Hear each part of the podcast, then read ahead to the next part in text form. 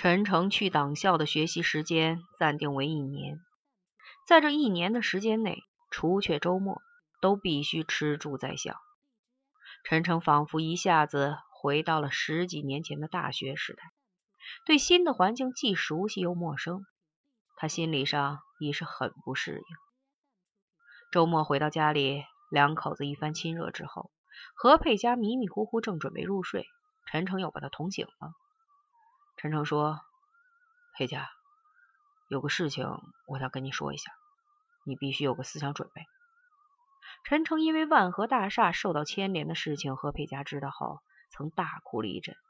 突然听见陈诚又这样说，不知道丈夫又犯了什么禁忌，睡意一下子就跑得无影无踪了。条件反射似的说：“不是股票的事情被查出来了吧？”陈诚摇摇头。却又说：“不过也是早晚的事情。哎，要想人不知，除非己莫为。早些我怎么就忽视了这一点？那我们怎么办？所以我才要跟你商量一下。不行，就把你和雅雅娘俩先搬出去吧。孩子在国外读书，不是更好吗？这样，要是被人知道了……”不是更招眼？此地无银三百两了吗？你放心，我会尽快安排好的。你先有个思想准备，随时做好走的准备。陈诚，你是不是真有什么事情瞒着我？你怎么老疑虑重重的？该说的我都已经说了，事情都到这个份上了，我还瞒你什么？陈诚说：“好了，睡吧。”倒霉的倒霉了，走运的却照样官运亨通。万和大厦事件的调查迟迟没有最后定性。朱秘书长就任新职后，也从没有和陈诚联系过，好像他是一个带军者，沾上惹上就不清不白了一样。陈诚就耐着性子，也不和他联系，心里没悬事，不怕鬼敲门。到处活动，说不定事情还会变得更复杂。陈诚一边在党校里静观形势的变化，一边暗暗把买股票赚来的那几百万元分为若干次交给黄运飞，让他想办法带去香港那边兑了美元，存进了自己偷偷在美国银行开的账户。陈诚给了黄运飞一部分作为辛苦费，黄运飞也没客气，就收下了。拿人钱财替人消灾，虽然两个人是朋友，但自己手下的弟兄把脑袋系到裤腰带上干这事儿，总不能白辛苦吧？廖东南的案子终于被媒体曝了光，但媒体上也只说他大量倒卖计划内钢材批条，从中谋得不法收入近亿元。为了掩盖自己的罪责，还组织并利用社会恶势力。策划谋杀了参与共同作案的庞清明、刘大建、黄埔国荣等人。由于案情复杂，涉及面广，廖东南缉拿归案后，案子的调查正在迅速引向深入。陈诚终于明白了，原来表面上不动声色的廖东南，其实就在暗中操纵着一切。包括自己最初搞到的厦门海关处理的那三千吨的所谓走私钢材，其实全都是廖东南挖好了陷阱让自己跳的。可怜自己和边亚军还以为是赚了天大的便宜，和廖东南比起来，自己是太嫩也太小儿科了一点。其中的细节，廖东南肯定不会不知道。假如他一开口，自己肯定什么都完了。陈诚拿着手里的报纸，胡乱的想着，脸上的汗都下来了。不行，我不能再这样束手待毙了。陈诚想。那么接下来应该怎么办呢？扔下佩佳和雅雅，一个人到深圳去，然后偷渡到香港，再辗转去美国，或者一家人离开北京，找一个偏僻的小城市隐居起来。显然都不行。在中国这样一个体制的国家内，只要你犯了法，别说隐居，你就是挖地三尺躲起来，也只能躲得过初一，躲不过十五的。黄埔国荣就是最好的例子。偷渡更不用提了。现在六四风波还没有彻底平息，陆上、海上检查那么严，自己几乎没有机会。况且还有佩佳和雅雅。佩佳带着雅雅到岳父家去了。这个礼拜天，陈诚一个人憋在家里，反复的思考着，几乎陷入了焦头烂额的绝望状态。陈诚突然想起了朱泽恒。自己在东柳辛辛苦苦忙活了三年，没想到胜利的桃子最后被他摘去了，不能就这样便宜了他。反正自己手上还有他的东西，也许这家伙能替自己想想办法。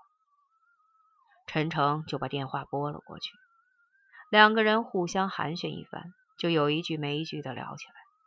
陈诚不再称呼朱子恒朱秘书长，而改口为朱书记。陈诚向朱书记诉苦，说自己很迷茫，接下来不知道该怎么走，希望朱书记能指点迷津。朱子恒说：“陈秘书长开玩笑了，你年轻有为，去中央党校学习本身就是市委市政府对你能力的肯定，到更重要的岗位上工作是早晚的事情，挫折只是暂时的。哪像自己干得再好，也是船到码头车到站，没有多少时候了。”朱泽恒甚至还煞有介事的把孟子的“生于忧患，死于安乐”给陈诚背诵了一遍。陈诚心里骂道：“真是一只老狐狸。”陈诚还告诉朱泽恒，自己想趁现在还没有安排新的工作，暑假里边带着老婆和女儿到外边看看。朱书记关系多，不知能不能帮忙尽快把几个人的护照办下来。朱子恒说：“现在是敏感时期，上边控制的很严，恐怕不容易。”两个人正漫不经心的聊着，陈诚突然间想起了什么似的，说：“朱书记，有件事情我一直没有对你说。上次处理季中允那件事情的时候，季中允给我看了一个笔记本，上边记载着他给你活动经费的情况。”包括时间、地点、金额，你们两个人每一次都说了什么，都一清二楚。听你说只有一两万块钱的事儿，他却记了二十五万之多。问他为什么随身带着，他说什么要留着救自己命。我当时就害怕了，怕到了关键时刻，他要真把本子抖了出去，会对你不利，就死活给他要了过来，当着他的面把本子锁进了保险柜。后来事儿一多，也忘了把本子销毁了。从开发区出来清理东西的时候，发现他竟还在那，就带回了家，准备抽时间销毁了。谁想家里到处堆的都是什么文件、书报什么的，竟然不知动到哪里去了。等我哪天有空闲，再仔细找找，尽快给烧了，免得真的丢了就不好了。是吗？电话里的朱泽恒非常气愤地说：“这个季中宇，我一心一意对他好，没想到他竟暗里打我的黑枪，也太没良心了。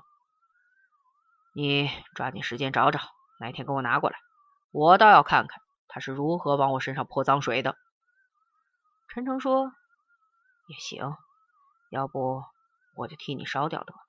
这种小人跟他计较，也太小了我们自己。”陈诚已经打定主意，不交给朱泽恒。只要有这个本子在，一旦真有什么事儿，朱泽恒肯定不会对自己坐视不管的。